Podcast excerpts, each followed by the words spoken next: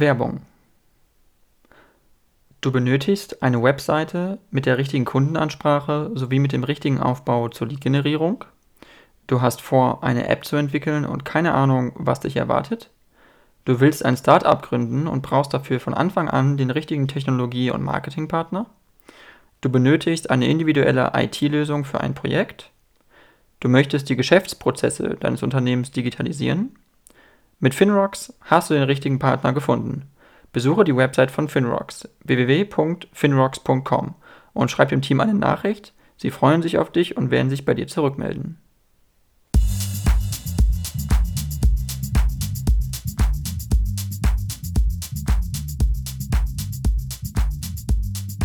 Dann äh, vielen, vielen Dank, ähm, Herr Flassbeck, Heiner Flassbeck. Sie sind äh, ein deutscher Wirtschaftswissenschaftler.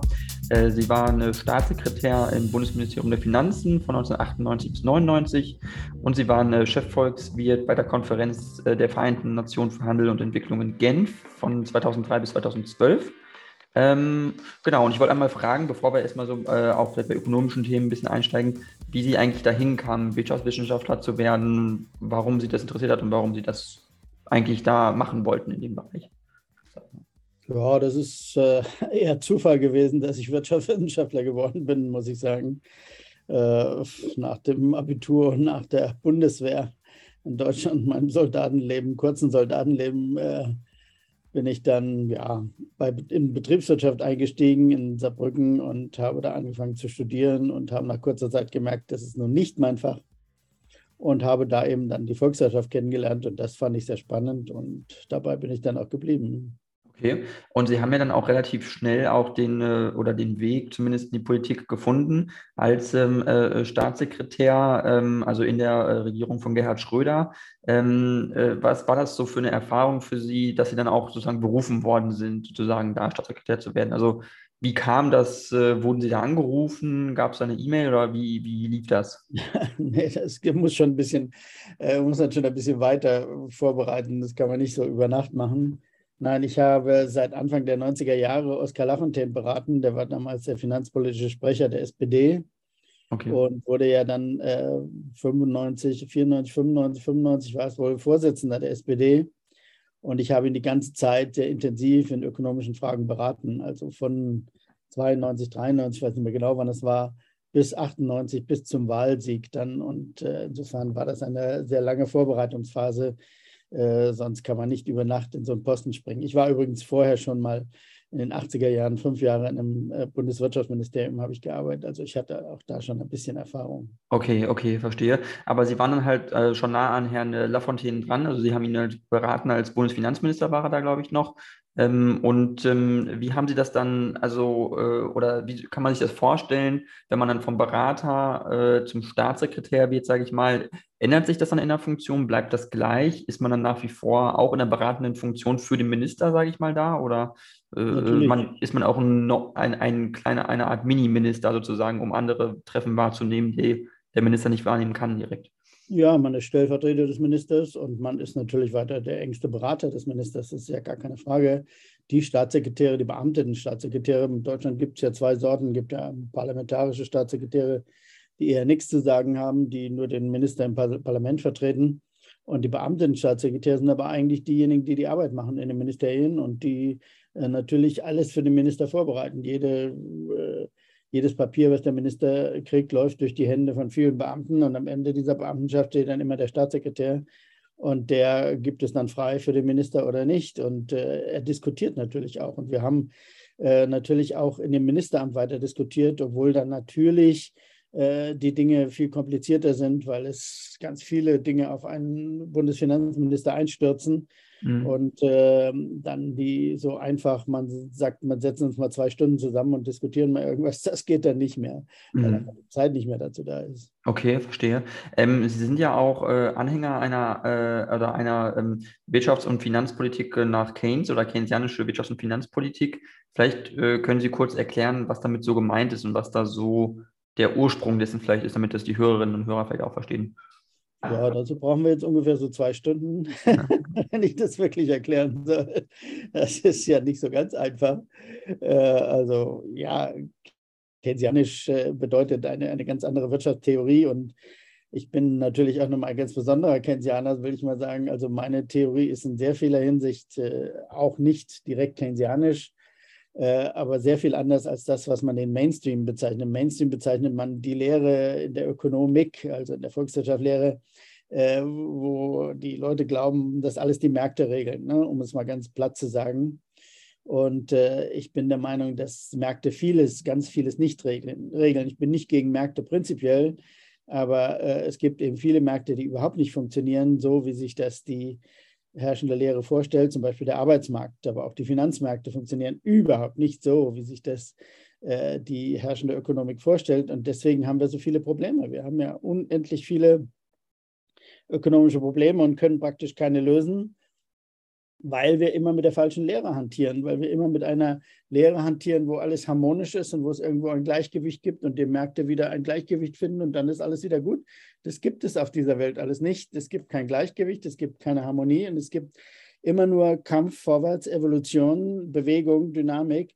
Und dazu braucht man eigentlich eine ganz andere Wirtschaftstheorie. Äh, und äh, ich hoffe, dass ich diesen, die, diesem Leben noch schaffe, die genau aufzuschreiben. Ich bin dabei, aber ich bin ja noch jung, ich habe ja noch Zeit. Mhm. Ähm, weil das ist ja auch etwas, was so ein bisschen im äh, Gegensatz zu dem Ordoliberalismus steht oder der ordoliberalistischen Theorie, Wirtschaftstheorie, die ja eigentlich in Deutschland vorherrschend ist, nach der ja auch die soziale Marktwirtschaft sich so ein bisschen entwickelt hat dass äh, wirklich der Staat eigentlich weniger eingreifen sollte und wie gesagt, wie Sie es schon sagten, der Markt mehr regeln sollte. Ähm, aber was wir doch auch de facto sehen, dauerhaft, ist, dass doch der Staat enorm viel eigentlich eingreift in alles. Also wenn man sich die EZB anguckt, was äh, die Notenbanken jetzt machen, was der Staat jetzt mit, äh, mit äh, um die Inflation einzudämmen, äh, Gaspreisdeckel, Strompreisdeckel, 200 ähm, Milliarden Sondervermögen äh, oder Sonderfonds, äh, um Lasten auszugleichen der Bürger. Also es sind ja enorm viele Eingriffe, die doch gar nicht mehr diesem ordoliberalistischen Gedanken entsprechen, oder? Genau, so ist es. Entschuldigung, ich muss mal kurz wissen. Genau so ist es. Äh, es ist überhaupt nicht so einfach. Es ist eben nicht so einfach. Und dieser Ordoliberalismus ist eine, naja, ich würde es nicht mal als Theorie bezeichnen, es ist eine, eine normative Position, die bestimmte Leute eingenommen haben, um zu behaupten, auf der Basis dieser herrschenden Lehre der Neoklassik äh, behaupten sie, die Märkte regeln praktisch alles und der Staat muss nur einen Ordnungsrahmen vorgeben und dann ist alles gut. Man sieht, Sie haben jetzt Beispiele genannt, jeden Tag, dass es nicht stimmt. Nehmen wir das Beispiel Geldpolitik oder EZB. Äh, die EZB macht die Zinsen. Die EZB setzt die Zinsen. Ne? In der Ordnungspolitik ist es klar verboten, dass der Staat irgendwo einen Preis festsetzt. Einer der wichtigsten Preise, die wir überhaupt haben, die Zinsen werden vom Staat gesetzt. Und das ist vollkommen, eigentlich vollkommen unbestritten. Nur es gibt immer noch Leute, die laufen dieser Fiktion nach, äh, ja, das sei ja eigentlich der Markt, die EZB würde dann nur so quasi technokratisch handeln äh, und am Ende sei es doch der Markt, der bestimmt. Bestimmt der Markt nicht. Die EZB tut es, sie macht es richtig oder macht es falsch, aber es ist immer die EZB, die es tut und sonst niemand. Mhm, mhm. Also die EZB ist wirklich schuld, sagen Sie auch, dass, also oder wie erklären Sie sich, weil wir können das vielleicht mal bei aktuellen wirtschaftlichen Beispielen das festmachen, dass wir jetzt so eine hohe Inflation haben. Da gibt es ja auch Theorien oder Meinungen, die sagen, es liegt jetzt nur an den hohen Energiepreisen. Ähm, aber wir hatten ja auch schon also eine extreme Niedrigzinsphase vor dem Ukraine-Krieg, bevor Energie knapp geworden ist. Also die EZB hat ja, also ist ja, hat ja ganz enorm eingegriffen eigentlich in die Märkte. Ähm, und äh, also prinzipiell ist ja auch die Geldmenge auch erhöht worden dadurch. Das heißt, also glauben Sie, dass es eine gesunde Entwicklung ist, die wir auch durchmachen gerade? Und äh, ähm, ja, wie akut sehen Sie das auch gerade eigentlich an? Ja, das ist jetzt ein bisschen kompliziert. Müssen wir ähm, etwas auseinandernehmen. Also Geldmenge ist äh, eine sehr problematische Größe. Das kann ich gleich noch gerne erklären. Was wir jetzt erleben, ist, sind Schocks. Wir erleben Schocks aufgrund des Krieges in der Ukraine und äh, der Corona-Pandemie, die äh, vieles in Frage gestellt hat, was bisher sehr gut funktioniert hat, Lieferketten und so weiter. Äh, das sind Schocks, die Preissteigerungen auslösen. Die haben zunächst mal mit der Geldpolitik nichts zu tun. Die Geldpolitik äh, erlebt die genauso wie wir. Also es ist nicht so, dass jetzt da in der EZB irgendjemand gesessen hätte und gesagt hätte, oh, guck mal, da kommt jetzt Preiserhöhungen, die müssen wir verhindern. Das ist einfach nicht so. Die EZB wusste nicht, dass diese Preiserhöhungen kommen, die waren über Nacht da und sie kann sie auch nicht verhindern. Ne? Und dann, äh, es gibt eben diesen Glauben, den ich vorhin schon mal so indirekt angesprochen habe, der Monetarismus heißt der, der sagt, es gibt keine Inflation ohne, ohne Geld, ohne Geldmengenerhöhung. Äh, das ist aus vielen Gründen, die ich jetzt vielleicht nicht im Einzelnen erklären kann, falsch, in meinen Augen fundamental falsch. Und deswegen diese Geldmengenerhöhung, die die EZB vorher gemacht hat, die äh, haben mit der jetzigen Inflation nichts zu tun, absolut nichts. Die, diese Inflation ist vom Himmel gefallen äh, über, die, über diese Schocks, die wir hatten, die Energiepreisschocks vor allem. Äh, aber die Geldmenge von vor zehn Jahren hat damit überhaupt nichts zu tun. Die Geldmenge von vor zehn Jahren war die Geldmenge in zehn Jahren, aber die Geldmenge hat überhaupt keine Beziehung zur Inflationsrate. Das ist eben diese äh, unsinnige Lehre des Monetarismus, dass man glaubt, es müsse immer äh, Geld äh, da sein, das äh, Inflation macht. Wir sehen jetzt, wir haben Inflation ohne Geld sozusagen. Mhm. Und äh, wir haben, man kann es sehr leicht sich nachvollziehen, wenn man sich anschaut, unterschiedliche Länder. Äh, wir haben gerade, eine Kollegin von mir, Friederike Spieker und ich bringen gerade einen, neuen Atlas der Weltwirtschaft heraus, der nächste Woche erscheint wo wir zeigen, dass es gibt Länder auf der Welt, die haben viel mehr Geld noch produziert als die EZB, äh, als Europa, nämlich die Schweiz zum Beispiel. Das weiß niemand oder redet auch niemand drüber. Die Schweiz ist das Land, das am meisten Geld produziert hat in den letzten 10, 15 Jahren. Mhm. Äh, weil sie am Devisenmarkt interveniert haben, warum auch immer, aber sie haben Geld produziert, sie haben die größte Bilanz, die größte Bilanz an der Zentralbank, Bilanzausweitung an der Zentralbank hat in der Schweiz stattgefunden. Zweites Land ist Japan. Genau diese beiden Länder haben am wenigsten Inflation jetzt.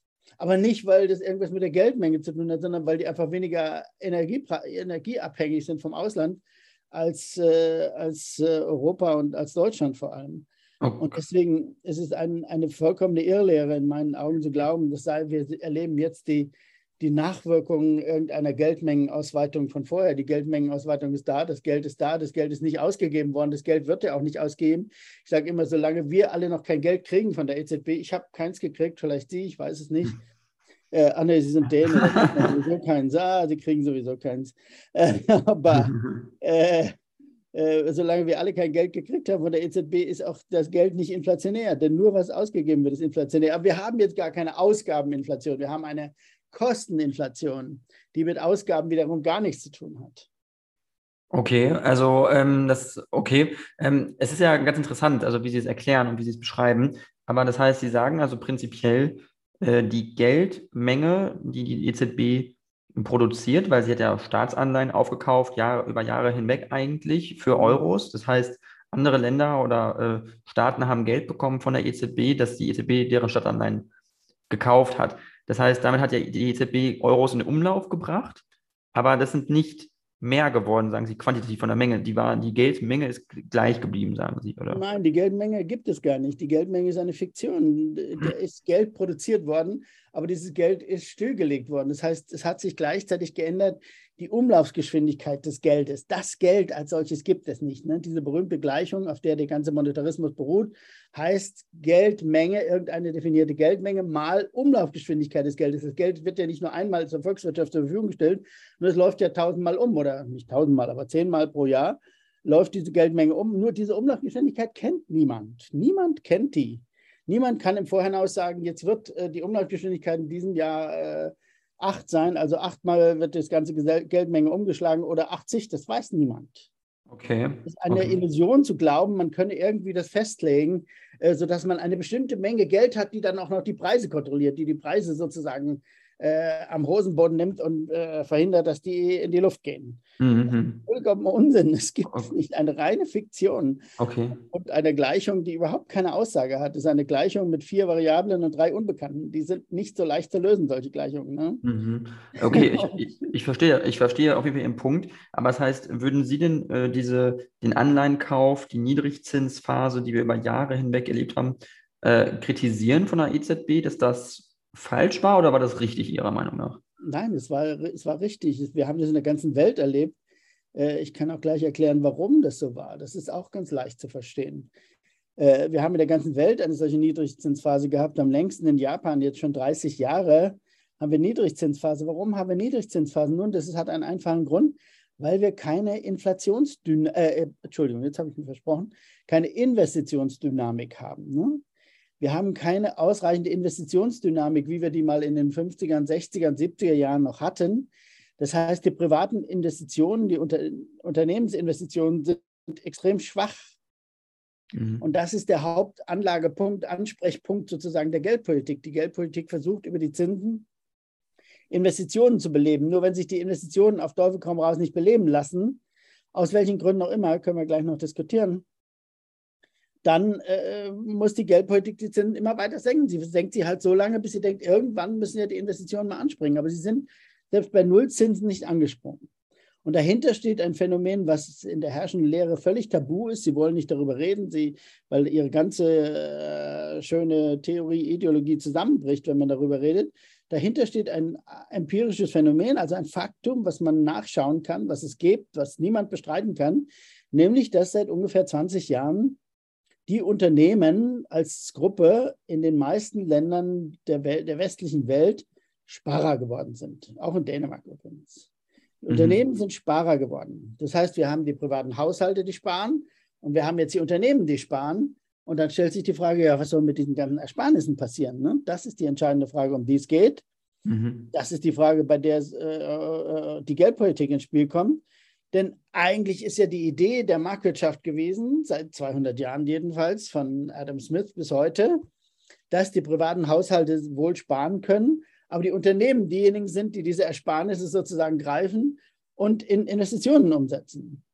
Nur das ist falsch. Das hat noch nie so gestimmt, aber es hat gar nicht mehr gestimmt jetzt in den letzten 20 Jahren, weil die Unternehmen per Saldo Sparer geworden sind. Das heißt, wir haben eine völlig entartete Marktwirtschaft oder wie immer man es nennen will. Wir haben keine normale Marktwirtschaft mehr, sondern die Marktwirtschaft hat sich zu einem ganz komischen Ding entwickelt, äh, wo die Unternehmen, äh, weil es denen so super gut geht, äh, Geld zur Seite legen und nicht investieren. Und das führt zur Verzweiflung der Zentralbanken, äh, weil die Zentralbanken sehen, wir, müssen irgendetwas tun, um das Sparen zu äh, äh, äh weniger, das Sparen weniger attraktiv zu machen, ne? Mhm, mhm. um äh, den Zins, und deswegen setzt man den Zins runter. Wenn man will, dass die Leute weniger sparen, setzt man den Zins runter. Und wenn man, wenn man sieht, sie sparen immer noch, setzt man den Zins auf Null. Das ist der einfache Mechanismus. Und weil die Unternehmen und die privaten Haushalte sparen, ja, hat aber selbst Zins Null nichts genützt. Was muss man dann tun, wenn, wenn die privaten Haushalte und die Unternehmen sparen? Dann muss irgendjemand auf dieser Welt Geld ausgeben, sonst bricht die Wirtschaft nämlich zusammen. Ne? Wenn hm. die privaten Haushalte 10 Prozent von ihrem Einkommen jeden Monat sparen, sind die Unternehmen, die die Löhne ja bezahlen für die privaten Haushalte, in drei Monaten tot. Ne? Hm. Also muss jemand Geld ausgeben, berühmter deutscher Spruch von der Bildzeitung über Italien, jemand muss Geld ausgeben, das er nicht hat. Das ist die Marktwirtschaft. Irgendjemand muss immer Geld ausgeben, das er nicht hat. Das heißt, jemand muss sich verschulden, mindestens in Höhe der Ersparnisse, um diese Ersparnisse äh, nicht zu einem äh, Todesbeil für die, für die Wirtschaft zu machen, sondern es muss jemand in Höhe der Ersparnisse sich verschulden und dieses Geld ausgeben. Am besten investieren natürlich, aber ausgeben ist schon mal das Wichtigste. So, und wer tut das in den letzten 20 Jahren in dieser Welt? Nun, es tut der Staat, weil sonst gibt es ja keinen. Ne? Für die Welt insgesamt gibt es nur private Haushalte, Unternehmen und Staat. Da gibt es kein Ausland, gibt noch ganz kluge Volkswirtschaften, darf ich mal dazwischen sagen, gibt ganz kluge Volkswirtschaften, die Dänen gehören, glaube ich, auch dazu, die Schweizer und die Deutschen, die Niederländer, die haben eine geniale Lösung dieses Problems gefunden. Die haben nämlich dafür gesorgt, dass das Ausland sich verschuldet. Ne? Die haben Leistungsbilanzüberschüsse, da verschuldet sich das Ausland. Das ist genial. Ne? Hm. Nur dummerweise hat die Welt kein Ausland. Das ist das Schreckliche. Sonst hm. würden wir das nämlich alle so machen, wie die genialen Nordlichter. Wir würden alle Überschüsse machen, aber das geht leider nicht. Dagegen spricht die, spricht die Logik. Und deswegen gibt es kein, kein, äh, kein Ausland für die, äh, für die meisten Länder, sondern es gibt nur den Staat. Und deswegen ja. muss der Staat auf Teufel komm raus Schulden machen. Nur das wollen wir nicht begreifen. Ne? Mhm. Aber Sie beschreiben. Ja, Sie beschreiben ja gerade die Wirtschaft ein bisschen als Nullsummenspiel, muss man aber auch so sagen. Nein, nein, sagen Sie nicht, Nullsummenspiele sind komplizierte Sachen. Äh, das ist kein mhm. Nullsummen, hat nichts mit Nullsummenspiel zu tun. Aber okay, aber, aber, aber Sie sagen nur, oder ich will es nur kurz einmal kurz ein Argument machen. Sie sagen, es ist eine Art geschlossenes System. Das heißt, es gibt kein Inland, kein Ausland, alles ist sozusagen in diesem System drin. Ähm, aber es gibt ja auch eine Komponente, die dazu gehört und die nennt sich ja Wirtschaftswachstum. Das heißt, wenn die Wirtschaft wächst, dann gibt es ja trotzdem eine Art Wachstum, wie auch immer man das definiert, wo äh, ja ein Wohlstands, eine Wohlstandsmehrung stattfindet. Das ja, heißt. Wann passiert das? Die Frage ist ja nur, wann das passiert. Ich kann Ihnen sagen, wann das passiert. Wenn mehr Leute sich verschulden, als, spar, als gespart wird, dann gibt es Wachstum. Wenn weniger Leute sich verschulden, als gespart wird, gibt es äh, Rezessionen. Habe ich ja gerade schon gesagt. Wenn, wenn nicht genügend Leute sich verschulden, wenn wir also sagen, in Deutschland kann man ein Zahlenbeispiel zu machen, damit es plastisch wird. In Deutschland werden jeden Monat ungefähr 120 Milliarden äh, von den privaten Haushalten eingenommen als, als Einnahmen, als Einkommen. Und davon werden 10 Prozent, also 12 Milliarden, gespart. Ne? Äh, nicht äh, im, im Monat, Entschuldigung, im Monat, nee, hm. ja, es ist ein bisschen mehr. Hm. Im Monat, ne? Also ungefähr, sagen wir mal, 10 Milliarden, um es einfach zu machen. 10 Milliarden werden jeden Monat in Deutschland gespart. So, diese 10 Milliarden liegen jetzt auf der Bank. Da sind sie völlig sinnlos. Da, da tun sie nichts. Ne? So, aber diese 10 Milliarden fehlen ja genau den Unternehmen, die die 120 Milliarden ausbezahlt haben als Löhne und Gehälter und der Staat auch natürlich. Das sind die Arbeitgeber, die haben das ja ausbezahlt. Die privaten Haushalte, haben es ja irgendwo herbekommen. So, jetzt liegen aber diese 10 Milliarden auf der Bank. Was passiert jetzt? Die Unternehmen und der Staat müssen am Ende des Monats ja wieder 120 Milliarden bezahlen. So, das ist das kleine Problem, was wir haben. So, und wenn jetzt niemand sich verschuldet, dann bricht die Wirtschaft zusammen. Warum? Weil die Unternehmen äh, sofort Leute rausschmeißen. Die machen ja riesige Verluste. Ne? Hm. Die machen riesige Verluste, weil das die Ersparnisse auf der Bank liegen. Okay. So, ähm, jetzt ist nur immer die Frage, wer sich verschuldet. Das hat mit Nullsummspiel zunächst mal nichts zu tun, hm. sondern wie gesagt, da geht es den Bach runter. Wenn es umgekehrt ist, wenn viel investiert wird, wenn die Leute viele viel Schulden machen und, und investieren, dann wächst die Wirtschaft. Dann auch wieder kein Nullsummenspiel. Das Einzige, was null ist, sind diese Salden. Ne? Das hat mit Nullsummenspiel zunächst mal nichts zu tun. Das sind die Salden sind immer am Ende null, weil niemand kann über seine Verhältnisse leben, wenn nicht ein anderer unter seinen Verhältnissen lebt. Warum? Weil wir haben nur unsere Verhältnisse. Wir haben nur 100 Prozent Bruttoinlandsprodukt und das können wir einmal verbrauchen.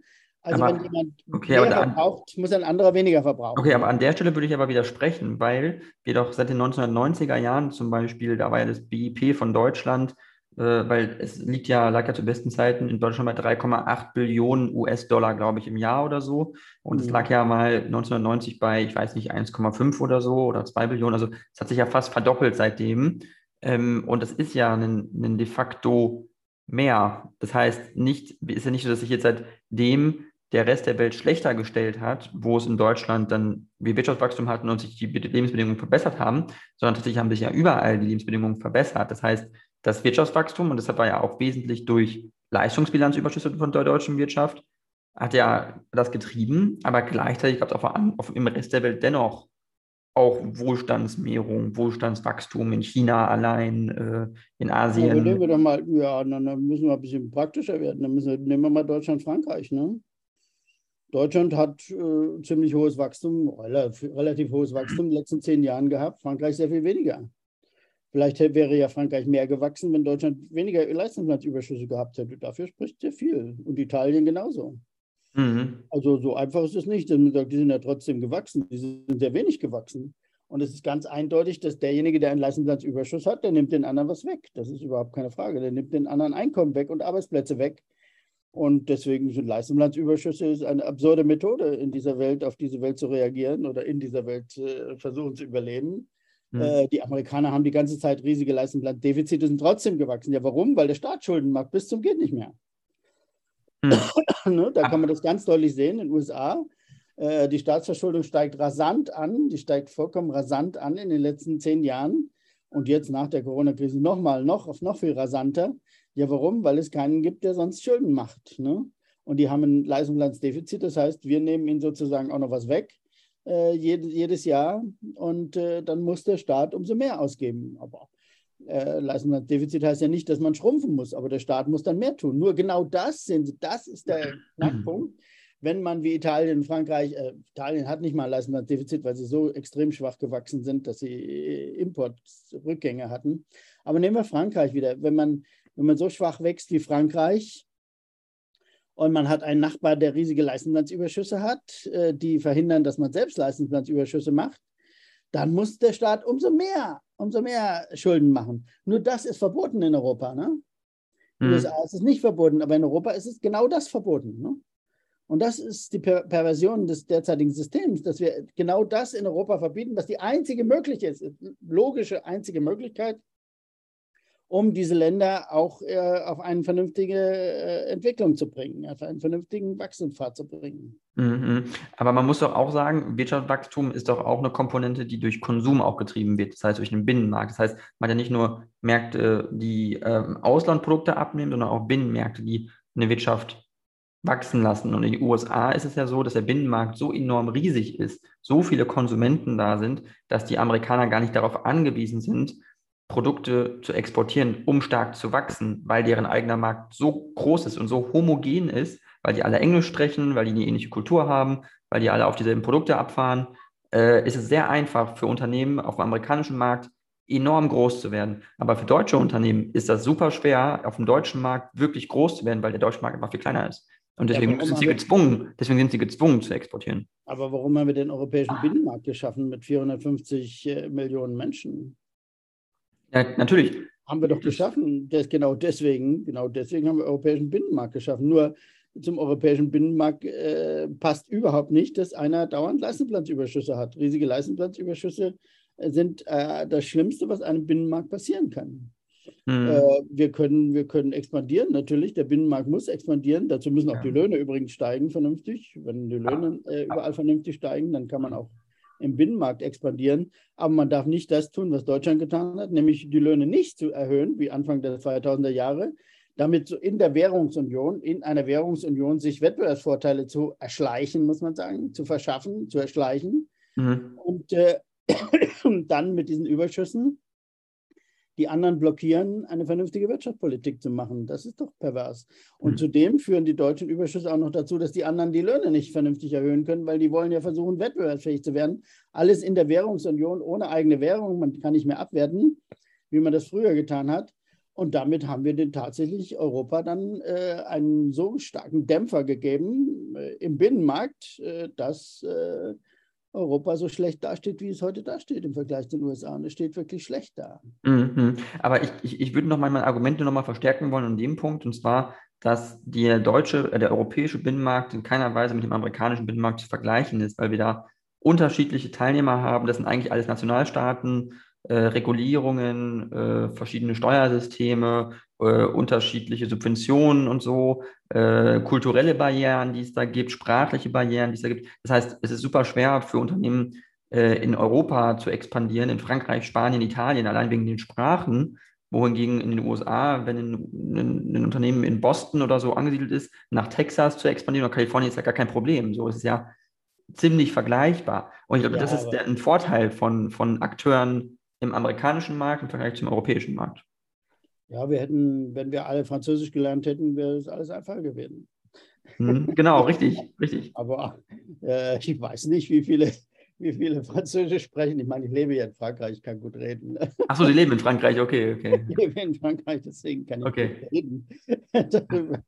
Aber äh, nein, ich glaube nicht, dass es so entscheidend ist. Ich glaube nicht, dass da an der Sprache, ja, man kann den Binnenmarkt vervollständigen, indem man nur noch eine Sprache spricht. Das wäre das Beste. Aber ich glaube nicht, dass daran äh, das europäische Problem in erster Linie scheitert. Problem, europäische Problem äh, sind bestimmte Dogmen, die wir uns vorgegeben haben. Die sind tausendmal wichtiger als die Sprache, nämlich die Dogmen über die Schulden, die staatlichen Schulden, wo wir auf den 60 Prozent beharren und äh, äh, das Dogma äh, des sogenannten freien Handels, der aber wirklich kein freier Handel ist. Denn ein freier Handel darf niemals, das ist schon die, die alte klassische Lehre von vor 200 Jahren, der freie Handel darf genau niemals zu Überschüssen führen, zu dauernden Überschüssen. Kann jedes Land mal ein einen Überschuss haben, ein Defizit oder so, aber nicht zu 20 Jahren Überschüssen, wie das Deutschland jetzt äh, hat. Äh, das ist äh, vollkommen gegen den Sinn des Binnenmarktes. Es ist ja auch ein, ein sozusagen Deutschland hat sich, ich habe es ja gesagt, erschlichen absolute Vorteile. Es hat sich in diesem Binnenmarkt, äh, wo es keine Währung mehr gab, mit der man das ausgleichen konnte, hat es sich absolute Vorteile erschlichen äh, durch seine äh, Lohnpolitik. Denn die war politisch orchestriert, das war ja politischer Druck auf die Löhne. Da war ich ja kurz nachdem ich ausgeschieden bin als Staatssekretär, hat man damit angefangen mit dieser Politik. Und, äh, und, und das äh, ist natürlich tödlich für einen Binnenmarkt und tödlich für eine Währungsunion, weil genau das passiert, was in der Währungsunion niemals passieren darf, dass nämlich jemand abwertet sozusagen. Deutschland hat real, die Ökonomen sagen real abgewertet, also ohne Währung abgewertet. Und hat dadurch seine Wettbewerbsfähigkeit verbessert. Und die anderen haben natürlich ihre Wettbewerbsfähigkeit verschlechtert. Und Deutschland hat riesige Marktanteile zum Beispiel in China gewonnen, zu Lasten von Frankreich und Italien. Zu Lasten von Frankreich und Italien, ne? mhm. die dort äh, Marktanteile verloren haben. Mhm. So, und aber das muss, aber man muss auch gegen den Binnenmarkt. Das gibt es alles in den USA nicht. Das kann es dort auch nicht geben, äh, weil es dort äh, keine, keine nationale Entscheidung gibt. Das ist richtig aber eben auch keine Lohndifferenzierung in dieser Art und Weise, wie wir das in Europa hatten. Mhm. Aber Sie beschreiben ja äh, Volkswirtschaften gerade ein bisschen so, wo Sie sagten, zum Beispiel Deutschland, Frankreich äh, oder auch Italien, dass die äh, unisono eins zu eins äh, vergleichbar wären. Aber das ist ja nicht so. Das heißt, eine Volkswirtschaft bietet ja nicht, nicht jede Volkswirtschaft bietet das Gleiche wie die andere. Die sind ja nicht eins zu eins identisch. Das heißt, die Struktur, wie eine Volkswirtschaft aufgebaut ist, was die für Industrien hat, wo sie Schwerpunkte hat. In Deutschland ist es Automobilindustrie natürlich, aber auch die Chemieindustrie, äh, der Maschinenbau und so. Das sind ja Sachen, die es in der, in der Menge und in der Differenzierung, glaube ich, in Frankreich gar nicht gibt. Das heißt, die deutsche Automobilindustrie hat die französische Automobilindustrie aus China rausgeschmissen. Das ist furchtbar einfach. Das stimmt, aber warum ist das so? Da muss man die Frage stellen, warum ist das so? Und ich glaube, das, das habe ich ja gerade erklärt, wegen der Wettbewerbsfähigkeit, wegen des Lohndumpings. Vielleicht, ist das, vielleicht ist das ein Punkt, aber ein anderer Punkt ist, glaube nee, ich, das auch. ist der entscheidende Punkt. Es gibt äh, keine andere Erklärung für einen dramatischen Verlust an Marktanteilen in kurzer Zeit und den Swing von Überschüssen zu Defiziten als äh, die Veränderung der sogenannten realen Wechselkurse, also der Wettbewerbsfähigkeit von Volkswirtschaften. Die deutsche mhm. Volkswirtschaft hat einen Kostenvorteil von 20 Prozent sich erschlichen, äh, sage ich immer wieder, äh, weil es wirklich unter der Decke stattfand und nirgendwo offen diskutiert wurde. So, und diese 20 Prozent kann man durch nichts ausgleichen auf dieser Welt. Die kann man durch nichts ausgleichen und die, normalerweise führen die, wenn man keine Währungsunion hat, führen die zu einer Währungskrise, wo man dann abwertet. Die Italiener haben früher auch mal, die Franzosen auch mal 20 Prozent Rückstand gegenüber Deutschland gehabt und dann haben sie um 20 Prozent abgewertet. Dann war es wieder gut. In der Währungsunion kann man nicht abwerten. Man kann aber seine Löhne nicht um 20 Prozent senken. Das ist äh, ein großer Irrtum zu glauben, man kann einfach mal die Löhne um 20 Prozent senken und den wieder aufholen, weil dann macht man, was Sie gesagt haben, seinen eigenen Binnenmarkt kaputt. Mhm. So. Auf jeden Fall, auf jeden Fall, Sie haben schon recht. Nur ich wollte nur diesen Punkt machen, und zwar, dass es so ist, dass, wenn wir jetzt bei der Automobilindustrie bleiben, Deutschland, Frankreich, und die vergleichen und äh, die Frage stellen, warum exportiert Frankreich weniger Autos nach China als Deutschland, liegt es auch, wenn man dann ins, ein bisschen konkreter reingeht, auch an den Automobilherstellern selber. Und zwar, dass das, was deutsche Automobilhersteller sind, im Wesentlichen sind auch Premium-Anbieter, höherpreisige Autos, größere Autos, was für den chinesischen Markt wesentlich attraktiver ist als äh, kleinere, günstigere Autos aus Frankreich, die äh, China ja schon aus Japan ohne Ende zum Beispiel bekommt. Also die Chinesen haben, glaube ich, wenig Interesse, glaube ich, der chinesische haben wenig Interesse an, sage ich mal, französischeren, günstigeren Autos, sondern mehr an Premium-Autos, die es in Asien nicht so viel gibt. Also es hat ja auch was mit einem Markt, also wenn man dann konkreter ja, reinzoomt, dem Markt selber zu tun. Boll, das sind, das sind aber, wenn ich das mal so sagen darf, Pipi-Argumente. Das ist, äh, äh ich brauche ja nur mich hier in Frankreich umschauen. Warum sind plötzlich Mitte der, Anfang der 2000er Jahre hier plötzlich fahren hier zehnmal mehr Mercedes in Frankreich herum als vorher? Ja, weil der Mercedes plötzlich 20 Prozent billiger geworden ist. Und äh, Frankreich hat auch, weiß nicht genau, welche Autos die in China produziert haben. Es ist jedenfalls Fakt, dass nachdem Deutschland äh, sich äh, dramatisch verändert hat, die Franzosen dort Marktanteil verloren haben. Die Franzosen waren in China viel früher als Deutschland. Viel früher haben die dort Autos produziert. Mhm. Und es geht um die Autos, die dort produziert werden. Ich will mich aber gar nicht auf der China-Fall kaprizieren. Es geht um den einfachen Zusammenhang. Wenn ich äh, einerseits sehe, ein Land wertet um 20 Prozent ab und das andere Land, das um 20 Prozent aufwertet, verliert zur gleichen Zeit Marktanteil auf der Welt. Das kann man ja statistisch nach, äh, nachweisen äh, dann gibt es da einen Zusammenhang. Da brauche ich nicht mehr über die Autos philosophieren oder so. Das ist alles vollkommen sinnlos. Es gibt äh, große überlappende Strukturen, Chemieindustrie, äh, Werkzeugbau und was weiß ich zwischen Italien, Frankreich und Deutschland. Und Deutschland hat sich einen großen Teil davon weggeschnappt. Das ist äh, vollkommen unbestreitbar. Mhm. Ähm, also ich bin da auf jeden Fall äh, nicht ganz Ihrer Meinung, aber es ist auch okay. Ähm, äh, genau, da kann man auch äh, andere Meinung sein. Ich wollte aber äh, noch ein bisschen weiter auf das Thema eingehen, was äh, jetzt die Marktentwicklung natürlich angeht. Wir haben es ja jetzt auch konkret äh, für die Corona-Krise gesehen, wie Sie das vielleicht bewerten, wenn wir ein bisschen in den Bereich Finanzmärkte gehen. Ähm, da haben wir auch eine extreme inflationäre Bewegung eigentlich gesehen. Wir hatten einen Corona-Knick an den Börsen weltweit und danach ein ganz extremes Wachstum, aber insbesondere auch für spezielle Firmen im Technologiesektor, amerikanische Technologiefirmen, die ganz, ganz starke Kurs, äh, Kurswachstume verzeichnet haben. Wie bewerten Sie diese Entwicklung jetzt und wie, für wie stabil halten Sie die Finanzmärkte? Ich habe Sie leider zum Schluss ganz überhaupt nicht mehr verstanden. Äh, für wie stabil halten Sie die Finanzmärkte? Also wie, wie stabil ist die Entwicklung gerade? Weil wir sehen, wir haben diesen krassen Knick gesehen bei Corona und dann das starke mhm. Wachstum mhm. wieder, aber nur in speziellen Sektoren. Also wie, wie, wie, wie stabil ist das System? Das, stabil, das System ist überhaupt nicht stabil. Das Finanzsystem ist das instabilste System von der Welt. Warum? Äh, kann man auch leicht erklären, weil es äh, an, diesen, an diesen Märkten regelmäßig Herdenbildung gibt. Es gibt Herdenbildung und das heißt, äh, man tut das Gegenteil, was man in einer Marktwirtschaft tut. Man kauft nämlich, wenn die Preise steigen, in der Hoffnung, dass die Preise noch weiter steigen. Normal Marktwirtschaft ist das nicht so. Wenn die Preise steigen, steigen welche aus, weil sie sagen, das Zeug ist mir jetzt zu teuer.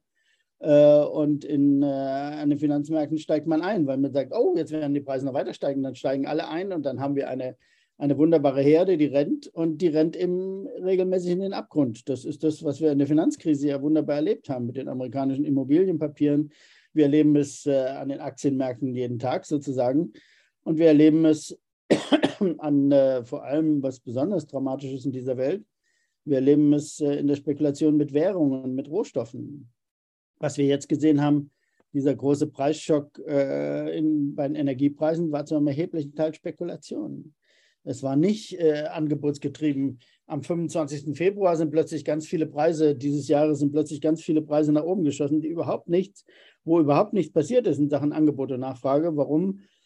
Weil am 24. Februar der Krieg begann und viele darauf spekuliert haben, dass jetzt die Preise steigen. Und dann steigen die Preise auch. Das ist eben das Verrückte. Ich sagte am Anfang, die Kapitalmärkte funktionieren überhaupt nicht so, wie sich das die herrschende Lehre vorstellt, weil es dort äh, solche Herdenbildung gibt und weil wir dort äh, Spekulationen in ganz großem Maße haben. Hm. Und das ist äh, für die Marktwirtschaft im Grunde tödlich, weil äh, die, die, äh, dieses, diese Märkte produzieren systematisch falsche Preise. Ne? Sie produzieren falsche Preise weil äh, es keine Grenze gibt für die Herde, bis eben offensichtlich ist es unsinnig. Es gibt den schönen Film The Big Short, ich weiß nicht, ob Sie ihn gesehen haben. Mhm. Ein toller Film, äh, wo das ganz anschaulich und richtig beschrieben, vollkommen richtig beschrieben wurde.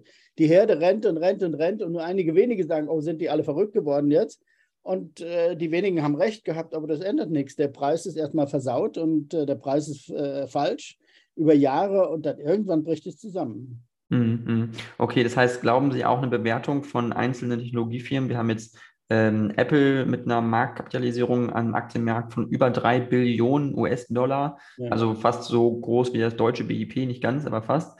Ähm, ist das noch äh, ja, äh, normal? Ist es noch gesund auch für eine Volkswirtschaft, dass es solche Bewertungen gibt an der Börse? Gleichzeitig aber riesige Firmen wie Volkswagen mit einer halben Million Mitarbeiter oder mehr Bewertungen von 50 bis 100 Milliarden nur haben.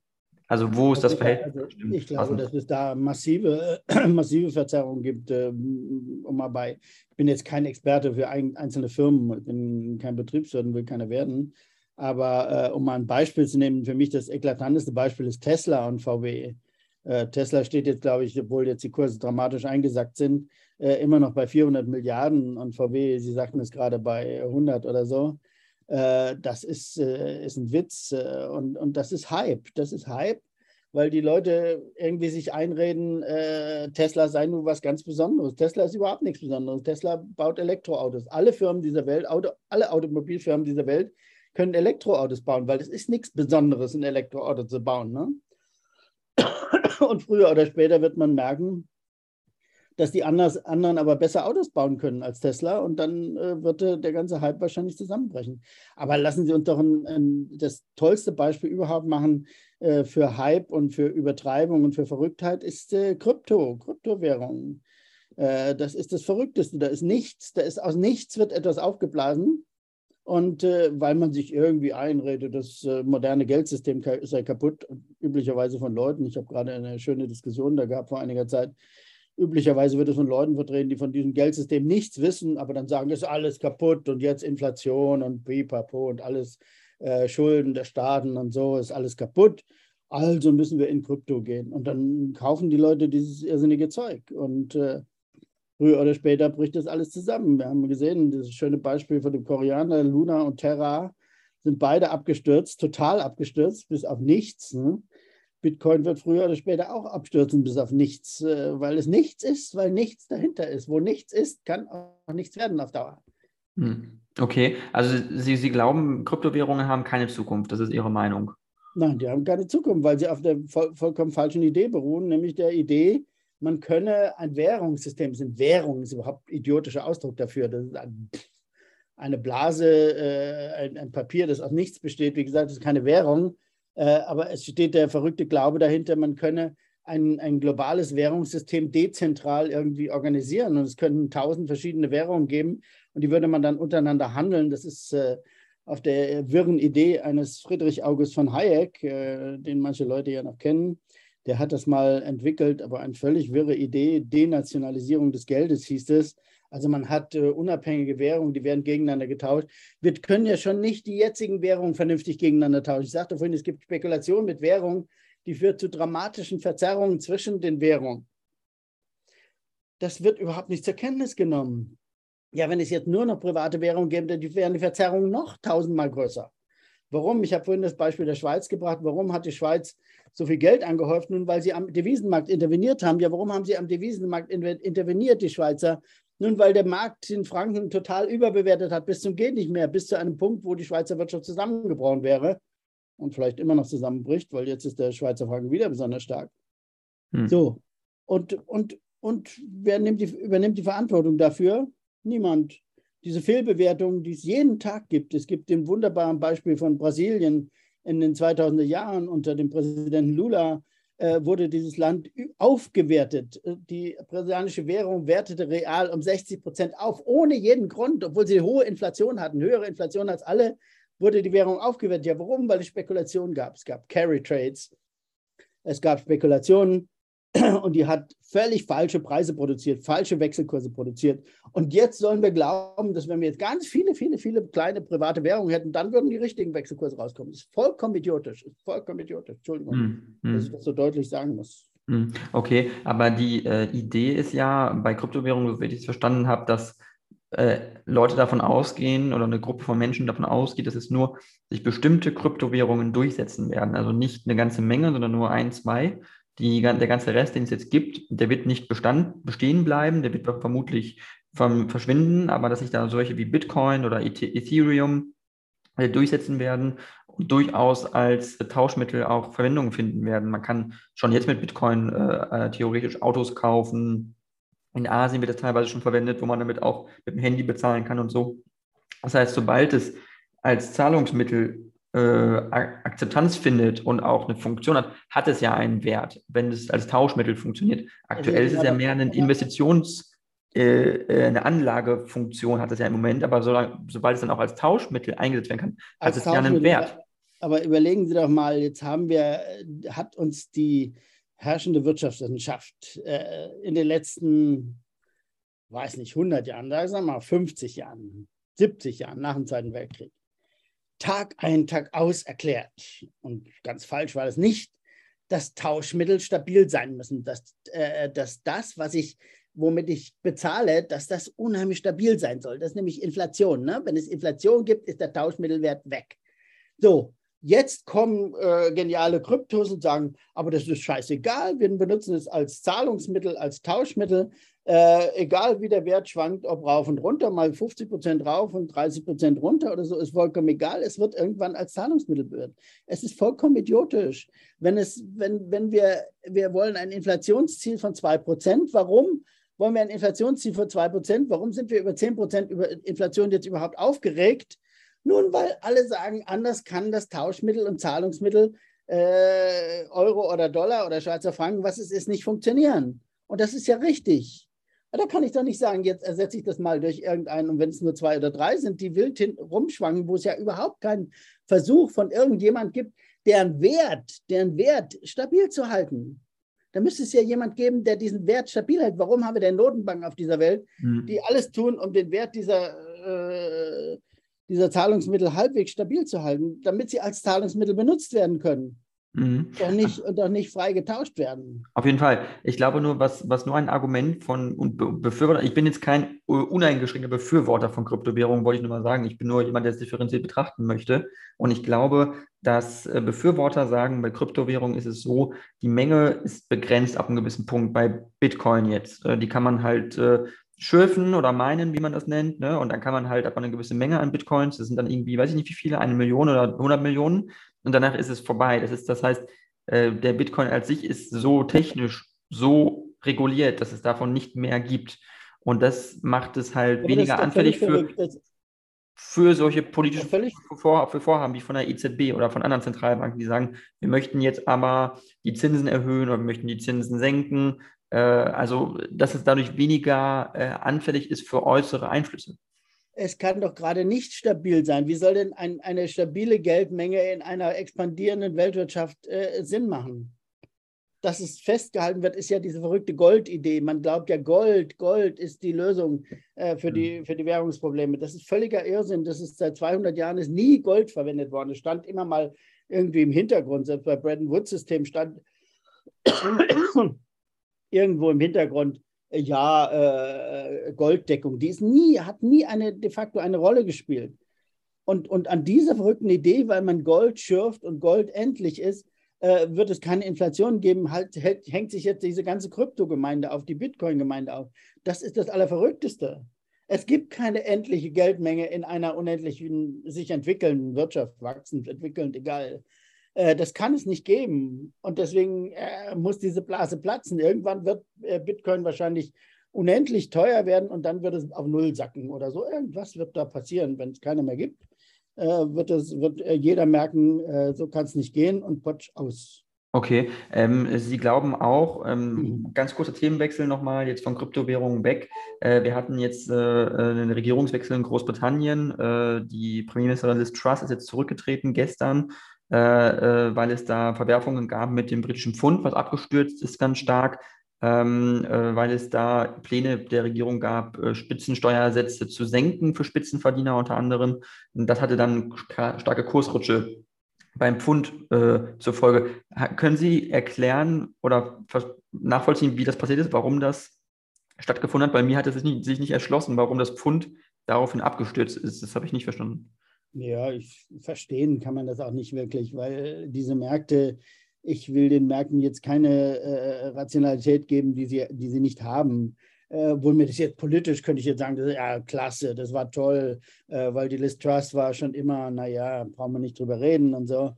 Äh, aber das, darum geht es überhaupt nicht. Die Märkte finden nie das richtige Urteil. Die Märkte finden ein Urteil. Aber ich habe ja gerade erklärt, äh, das ist in 99,999 Prozent der Fälle das falsche Urteil. Also äh, ich will gar nicht sagen, dass die Märkte jetzt irgendwie recht hatten. Das war ein verrücktes Programm, in meinen Augen, in den Augen vieler. Und selbst die Märkte haben gesehen, dass es so nicht funktionieren kann. Man kann nicht erstmal äh, die Steuern senken auf Null und dann sagen, aber Schulden machen wir eigentlich auch nicht. Und äh, es wird aber Wachstum geben und das Wachstum wird vom Himmel und dann wird alles gut. Das war einfach absurd. Es war in unendlicher Weise absurd. Mhm. Und, und, das haben selbst die Märkte gemerkt. Aber daraus würde ich jetzt keine Heiligsprechung der Märkte machen, wie das heute wieder im Spiegel steht oder so. Äh, die Märkte, die genialen Märkte, die Weisheit der Märkte. Mit Weisheit hat das alles überhaupt nichts zu tun. Die haben gemerkt, das ist äh, völliger Stuss, was die da machen. Und dann ist es abgestürzt. Klar, dann sind die aus äh, englischen Staatsanleihen raus. Okay, also es sind auch spekulationsgetrieben, sagen Sie, ganz viele. Natürlich, reine Spekulation. Das ist keine Weisheit dahinter, das ist reine Spekulation. Die haben gemerkt, oh ja, äh, das wird ein Irrsinnsprogramm hm. und da gehen wir besser mal raus. Okay, okay. Ja, ähm, Herr Plasbeck, ähm, ich danke Ihnen sehr äh, für das Interview. Ich fand es sehr spannend. Äh, wenn okay. Sie möchten, können Sie noch eine abschließende Bemerkung machen zu Ihnen, äh, zu Ihrem Buch, was Sie jetzt äh, rausbringen oder äh, sonstigen Dingen, auf die Sie aufmerksam machen möchten. Das können Sie jetzt gerne noch tun. Ja, also wie gesagt, nächste Woche erscheint ein neuer, der zweite Atlas der Weltwirtschaft von Friederike Spicker und mir. Ich kann nur empfehlen, da mal reinzuschauen. Das ist eine, der erste, glaube ich, vielleicht auch der einzige Versuch, wirklich die Lebenslinien, die Bruchlinien der Weltwirtschaft über 20 Jahre oder 30, 40 Jahre, wo die Zahlen vorhanden waren, aufzuzeigen und zu zeigen, wo die, wo die ganz großen Probleme dieser Welt liegen, wenn man alle theoretischen Scheuklappen versucht abzulegen. Okay, super. Dann vielen, vielen Dank und vielleicht bis zum nächsten Mal.